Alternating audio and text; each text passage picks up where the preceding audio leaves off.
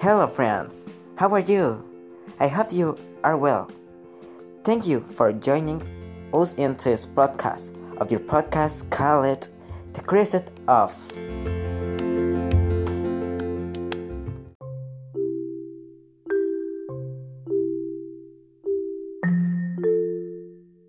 The start this episode of The Crescent of are correct convention companies use. Followed by I will talk more about subject. And your great colleagues Brittany will ask company use. I hope you enjoy our accompaniment to investigate this issue. Without more to say, let's get started.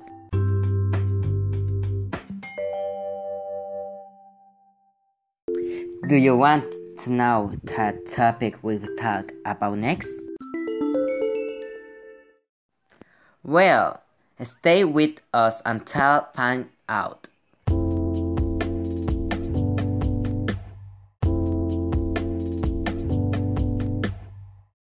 Well, today we will talk about physics on sailboats. And to start this topic, you will be accompanied by my friend Clemencia.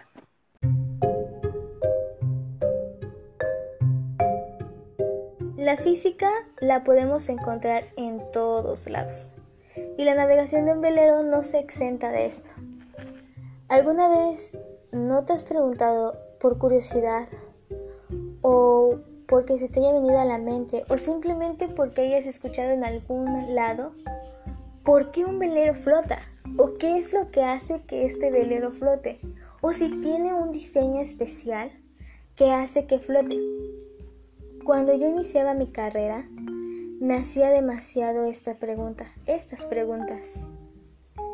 Conforme fue pasando el tiempo, fui aclarando algunas dudas. Y hoy aclararemos esa duda. ¿Qué es lo que hace que un velero flote?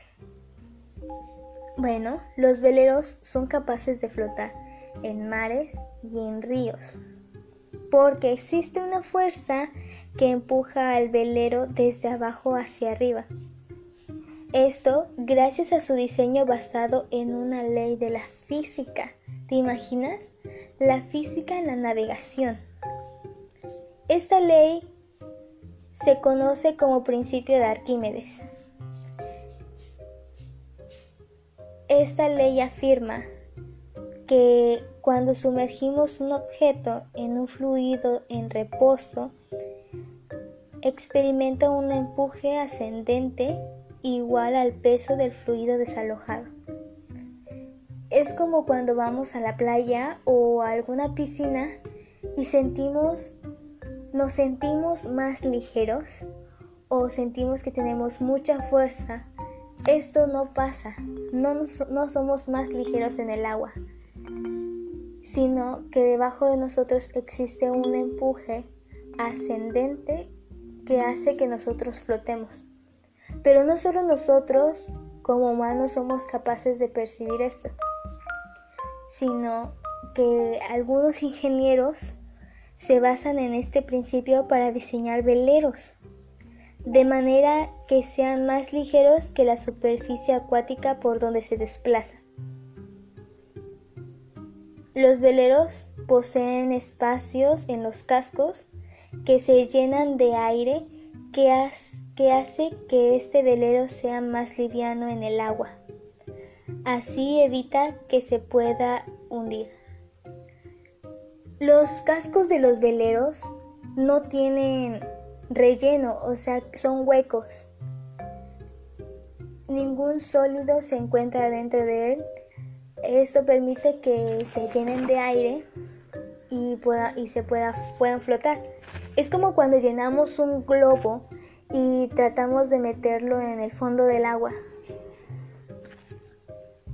Con dificultad podrá entrar, pero en cualquier momento tendrá que salir, ya que el aire hace que flote a la superficie y existe el, em-, el empuje ascendente que hace.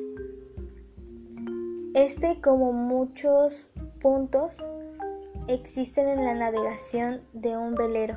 La física existe en todo Y como dije al principio, la navegación no se exenta de esto.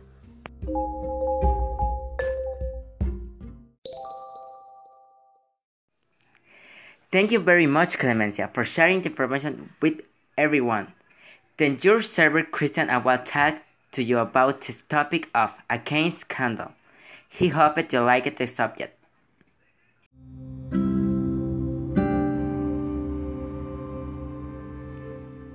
Practically all of us have played to make a out of a walnut shell or a bottle stopper by putting a small paper candle on it and blowing behind it to move it forward.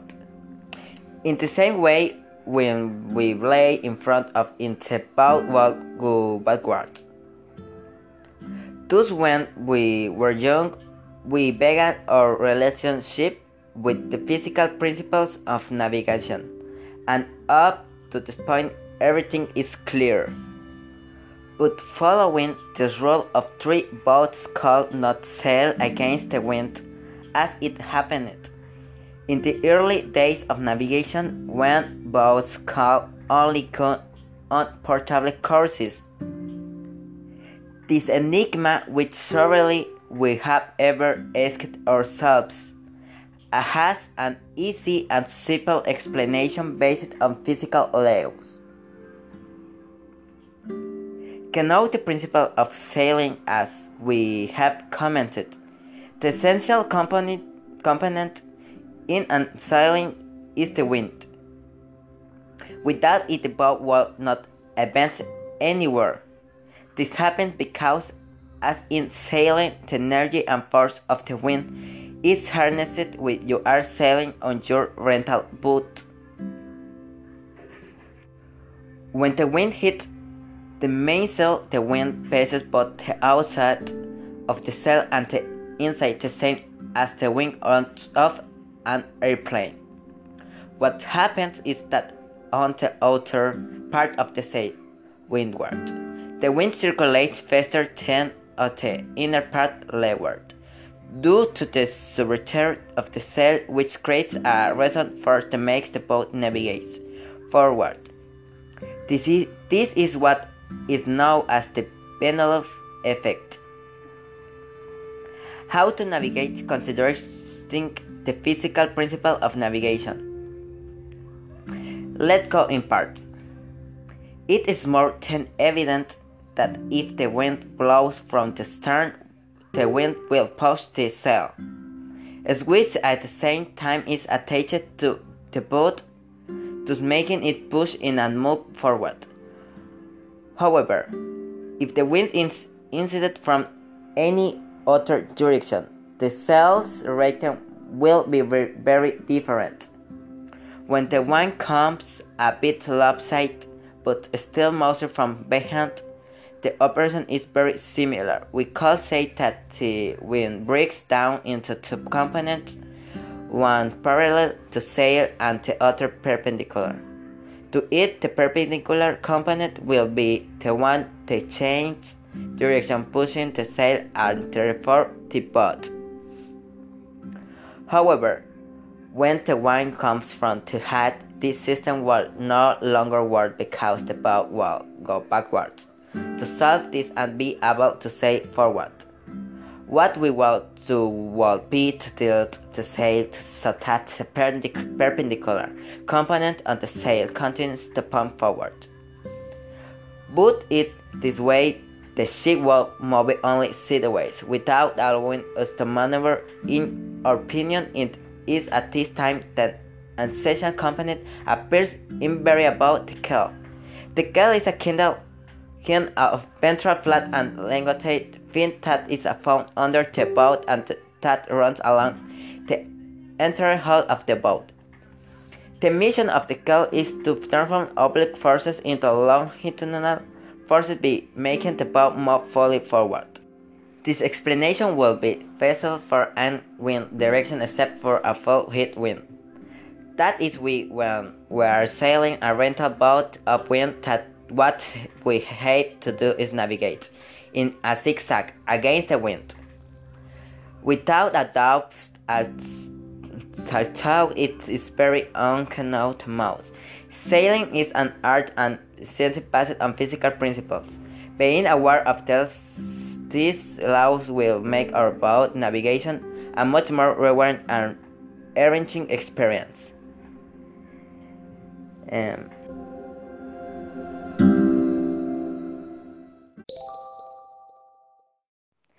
well, friends, thank you very much for listening to the curiosity of that is all the information I can provide, but it is still missing, and my friend Brittany will provide it to you.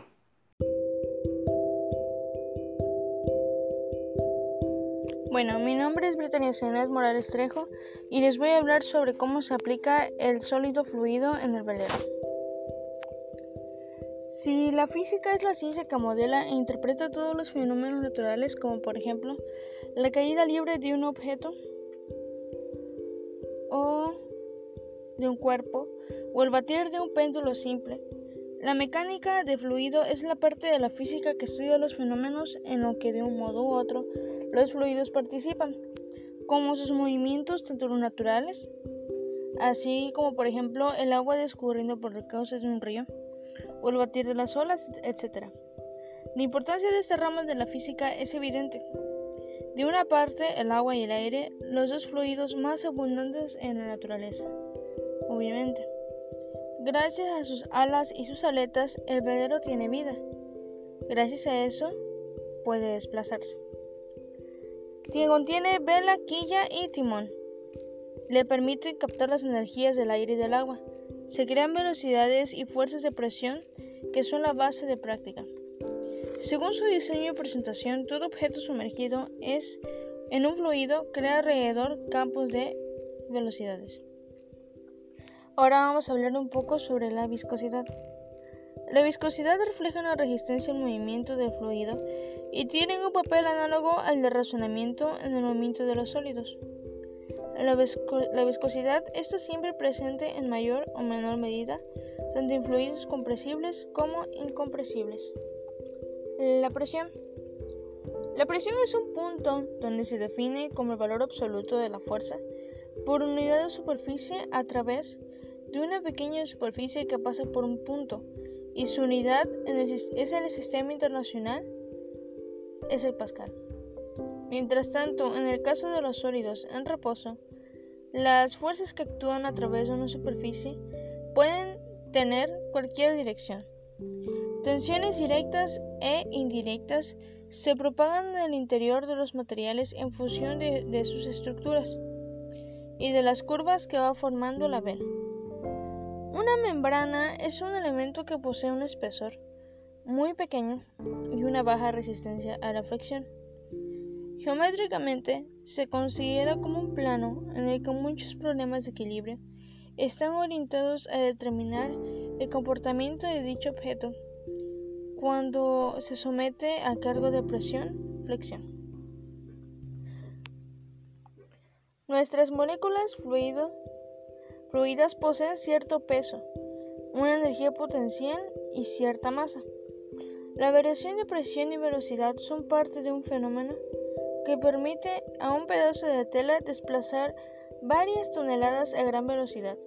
Cuando el viento choca con la vela, las moléculas de aire se separan dirigiéndose a ambos lados de la vela. Existen operaciones básicas de separación sólido-fluido que tienen gran aplicación y se presentan en muchos de los procesos industriales. Filtración, sedimentación. Las fuerzas las fuerzas que intervienen en esas operaciones son fuerzas de gravedad, centrífugas y de flotación, así como unas fuerzas mecánicas asociadas al propio movimiento de fluido. Cálculo de velocidad mínima de fluidización. Consideremos un hecho de partículas situado sobre un distribuidor, por ejemplo un plato poroso, a través del cual pasa un fluido uniforme de fluido en dirección vertical ascendente. Si el hecho es fijo, la caída de presión es otra vez, que tendrá porosidad y altura, formado por partículas aproximadamente redondeadas del tamaño medio. La sedimentación es una operación de separación sólido-fluido en los que las partículas sólidas de una suspensión, más densas que el fluido, se separan de éste por la acción de la gravedad.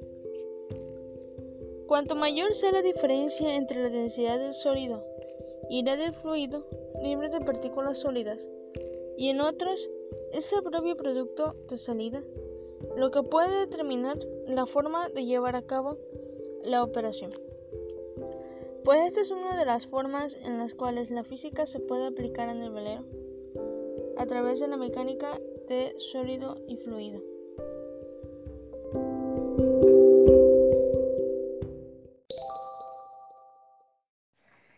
Thank you very much, Brittany, for sharing the information you know about the subject.